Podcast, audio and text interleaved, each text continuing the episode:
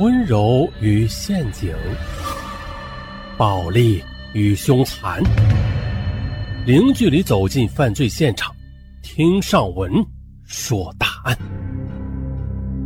本节目由喜马拉雅独家播出。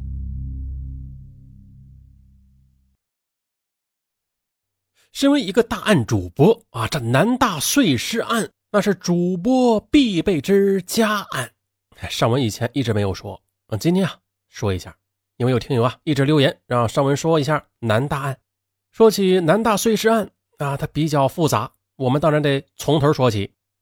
这南大碎尸案又称南京幺幺九碎尸案或刁爱青案，案发于一九九六年一月十九日，并且至今未破。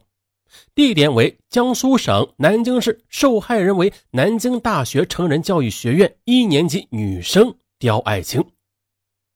受害人遗体碎片在其失踪的九天之后，也就是当年一月十九日清晨，被一名清洁工在南京华侨路发现。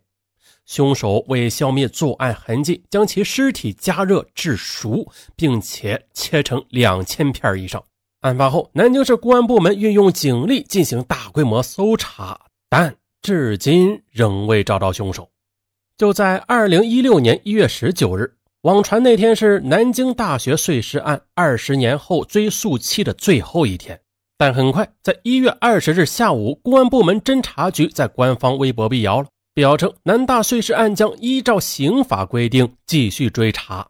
啊！不揪出真凶，那是誓不罢休也。下面就让我们回到当年。刁爱青生于一九七六年三月，遇害时为南京大学鼓楼校区专科一年级学生。他平时在鼓楼校区学习和生活，遇害时不满二十岁。刁爱青家在江苏省江堰市沈高镇刁舍村四组。父亲刁日昌在家中种田的同时，还在柴油机配件厂兼职做工人，家境普通。而据刁爱青生前的好友吴小杰回忆，刁爱青是个普通的女孩，各方面都很一般的。她个子高，约一米六五，偏瘦，相貌平平。平时呢，留着短发，单眼皮儿，这眼睛稍微有些近视，看书写字时会戴上眼镜。在右脚的嘴边上有颗痣啊。如菜籽般大小，说起话来嗓音稍哑，语速偏快。而一个细节是啊，这个字迹娟秀的女孩会故意把自己的名字刁爱青的青啊，原字为包青天那个青，那复杂化为嗯卿卿我我那个卿啊，她可能觉得这个字儿比较洋气。嗯，在吴小杰的印象里，相比同龄的女生，刁爱青似乎是更谨慎的。比如，他俩走在路上时，陌生男人搭讪问路，这吴小杰总会应付两句的，而刁爱青从来不理睬，还提醒吴小杰要注意安全。上大学百余天之后，两个人还是会时不时的在一起聚聚。吴小杰觉得上了大学的刁爱青和高中时没有什么变化，就是这么一位不算太漂亮啊，不到二十岁的小姑娘，没想到居然遭此横祸，意外的失踪和遇害。发生在一九九六年一月十日夜间，刁爱青吃完晚饭，走出宿舍，上街去闲逛。室友们回忆，同宿舍女生违反学校规定使用电器，被老师处罚。而担任社长的刁爱青呢，也连带的呃受到批评。嗯，刁爱青可能心情不佳，赌气外出散心了。此后再也没有回到宿舍。刁爱青离开时铺平了自己的被子，似乎表明他只是上街逛逛，还准备回来睡觉的。同学们最后看见刁爱青的地点是紧靠南大附近的青岛路，而这里人来人往，非常热闹。身穿红色外套的刁爱青啊，在人群中也并不显眼。同学们回忆，从他的装束来看，也没有任何的异常，就是平时的样子。可让所有人万万没想到的是，九天后，也就是一九九六年一月十九日，一场大雪之后，刁爱青的碎尸被发现了。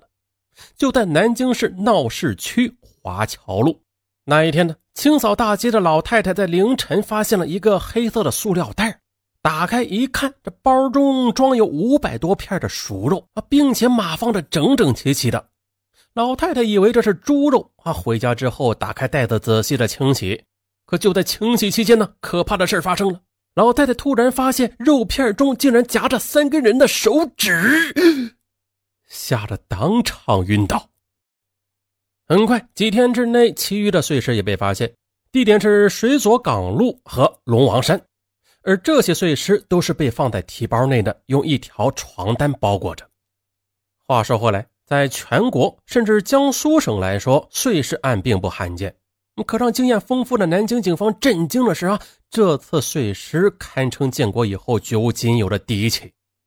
只见尸体在被煮熟之后，共被切成了两千多片，而更可怕的是，切割刀工非常的精细，肉片被码放的整整齐齐的。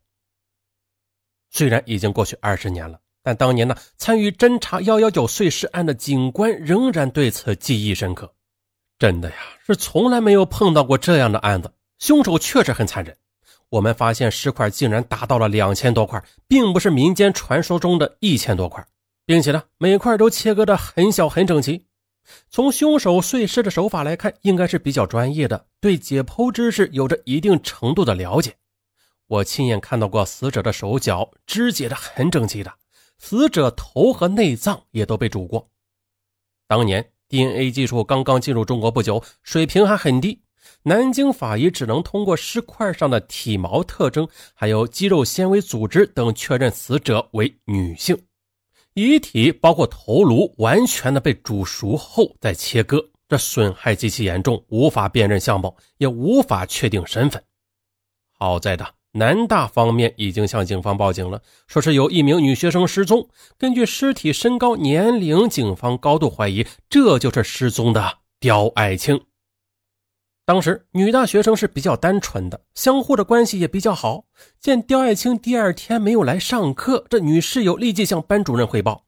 这个班主任社会阅历很丰富，他感觉啊，一个刚入学的外地女生突然失踪，恐怕是凶多吉少。于是赶忙联系学校保卫处，这南大保卫处却有所犹豫啊，所以一直拖了几天之后才联系刁爱青的父亲，啊，最终确认刁爱青没有回家以后，他们这才向南京警方报的警。刁爱青的父亲回忆，上一次接到从南京打来的电话是二十年前的一九九六年一月十九日，电话里南京大学保卫科的人询问刁爱青是否在家。刁爱青的父亲这才得知女儿离校失踪已经约十天左右了，他当即赶到南京，警方对其做了笔录，详细的询问了刁爱青的身体特征以及衣服、鞋子等特征。而就在刁爱青的父亲赶赴南京的路上时，急于破案的警方已经组织刁爱青的女室友前来辨认尸体。不过，警方颇有顾虑，尸体毁坏如此严重啊，就算一般的医生也不敢看。更别说三个还不到二十岁的女孩子了。啊，好在啊，刁爱青的人缘很好，三个女室友对她相当喜爱。在得知刁爱青可能遇害后，室友们极为悲痛。啊，本来见了老鼠都吓得发抖的三个女室友，出于悲愤，居然鼓起勇气啊去辨认尸体。可是的，刚走到刑警队的停尸房的门口，一个女孩就吓得双腿发软，走不了路了，只得停在门外。另外两个女孩咬着牙坚持走进去辨认，其中一个人刚看了一眼，就因为过于恐惧，当场尖叫后虚脱啊，被女警察给扶了出去。此时啊，只剩下最胆儿大的一个女孩了，她勉强的看了两眼，随即冲出房间，弯腰剧烈呕吐。虽然只看了两眼，但这个女孩仍然辨认出了刁爱青身上的一个重要特征。从而确认遇害者的身份，对，死者就是刁爱青。可是呢，遇害者身份的确认并没有让案情明朗啊。刁爱青是刚刚进入南京不足一百天的外地女孩，在这里一无亲戚，二无新认识的朋友，三呢连稍微熟悉点的人都没有，那社会关系几乎是零，所以啊，警方根本无法通过社会关系来排查找到凶手。于是呢，警方对刁爱青的同学好友进行走访排查，因人数太少啊，瞬间就排除了嫌疑。而从尸体来寻找线索，那也是不可能的。尸体破坏的非常厉害，能够辨认出是刁爱青，已经是非常幸运的事了啊！不能提供任何有价值的线索。无奈之下，警方只得发动群众，希望能够有人提供信息。在九十年代。南京社会治安良好啊，多年没有发生过恶劣的碎尸案件，更别说受害者还是全国著名的高校的学生了啊。所以，从南京市到江苏省公安厅对此案件非常重视。客观来说啊，他们也尽了全力。案发之后，南京市警方成立专案组进驻南京大学。当时附近几乎所有居民都受到了盘查，直到案发之后三个月，专案组才撤离南大。在当时啊，怕案件公布引起市民恐慌，所以说一时也没有人知道这个案件。可是后来苦于一点线索都没有，警方无奈被迫的在报纸上登了认尸启事。这一下啊，才知道南大校区先是小道消息流传此案，随后的正式贴出了被害女生的照片。据说所有学生都要接受调查，并且还要提供事发当晚不在场的证人。当时呢，媒体报道了相关新闻和批示，警方也悬赏通告，公布了涉案的几个提包和一条印花床单，希望市民提供线索。可是的，限定破案的日期过了，案子却毫无进展。保洁工李师傅对此事则记忆犹新，他记得当时刚下完一场大雪，他像其他教职工一样被警方询问过，查户口、查经历，问我这一段时间之内都做了些什么呀？啊，而对于查出有劣迹的人，审问时间要更长啊！我有个同事啊，被连审了一个多星期啊，大概调查了三个月后，警方才撤离的。当年的同学回忆，最可怕的就是那年冬天，一个刚入校的女生被人杀了，并且分尸啊！这个案子到现在并且还没有破。那时候，华侨路派出所的民警把传呼机的号码留给女生，让大家感觉可疑时就和他们联系，以便于寻找破案线索。当时呢，我一个人住在校外，刚刚开发住宅，入住的人还不多啊。记得有民警问我有没有在那里听到过什么异常的声音呢，或者说是闻到过什么怪味儿。哎呦，吓得我哟，只好天天去找同学借宿。这一晃二十年了，今天想起来还感觉瘆人。希望那个可怜的女生早点安息。当年参与办案的民警回忆啊。当年南京警方为了侦破此案，发动了人海战术，进行了广泛细致的排查。可以说，当时南京几乎所有的警察都不同程度的参与了这起案件。啊，有的是被抽调到专案组直接参与，更多的则是在所辖片区进行排查工作。当年凶手抛尸地点大多集中在闹市区，多达五六个地方。凡是抛尸现场出现过的人，比如说垃圾箱。只要倒过垃圾的人，我们都会逐一的进行排查。当时确实很紧张的，因为每个人都可能是嫌疑人，生怕漏掉每一个线索。根据凶手抛尸的地点以及相关的调查情况，我们推测凶手应该是住在大学校园附近，而且很有可能是骑自行车进行抛尸的。再就是根据凶手的碎尸手法，南京警方曾一度认定凶手的职业是医生或者是屠夫。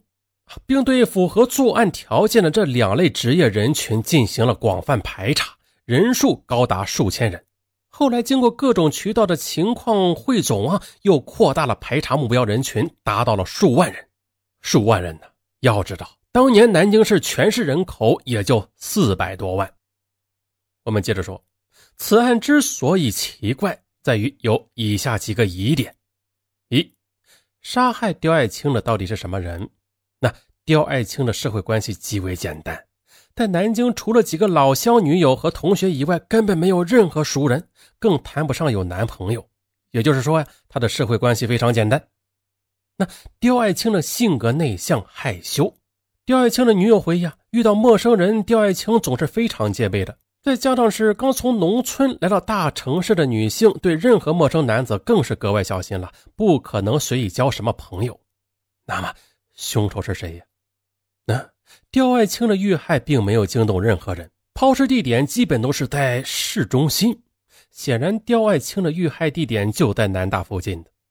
而稍微熟悉南京的人都知道啊，南京大学处于市中心最繁华的地带啊，这附近到处都是人和居民区。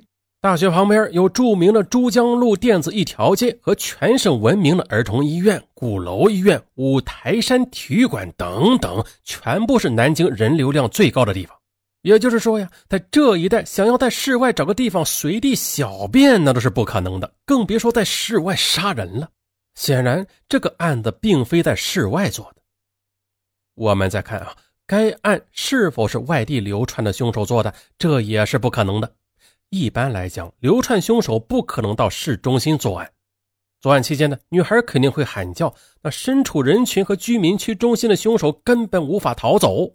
二来的，他们就算大胆作案，那杀死一个二十岁的女孩也不是那么容易的。在室外作案，绝对不可能不被别人发现。三来，如果是流窜凶手作案，根本没必要如此麻烦碎尸抛尸，直接将人杀了，留在原地自己逃走就可以了。很显然，这起案子就是在南京有住房或者租有住房的家伙干的，并非流窜的凶手所为。那刁爱青遇害现场应该就在这个人的家中。那么，这个人到底是什么身份呢？是刁爱青认识的人，还是刁爱青临时遇到的人？啊，是一个体力工作者，还是一个脑力工作者？是一个外形粗鲁高大的人呢，还是一个文质彬彬、书生气十足的人物？那到底是谁呀？说不定就是正在听书的你。哈哈，终于逮到你了！啊，你这小子啊，逃了二十多年了，挺能逃啊！赶快自首吧！啊，再不自首，上文就把你给揪出来。咱们明天接着分析。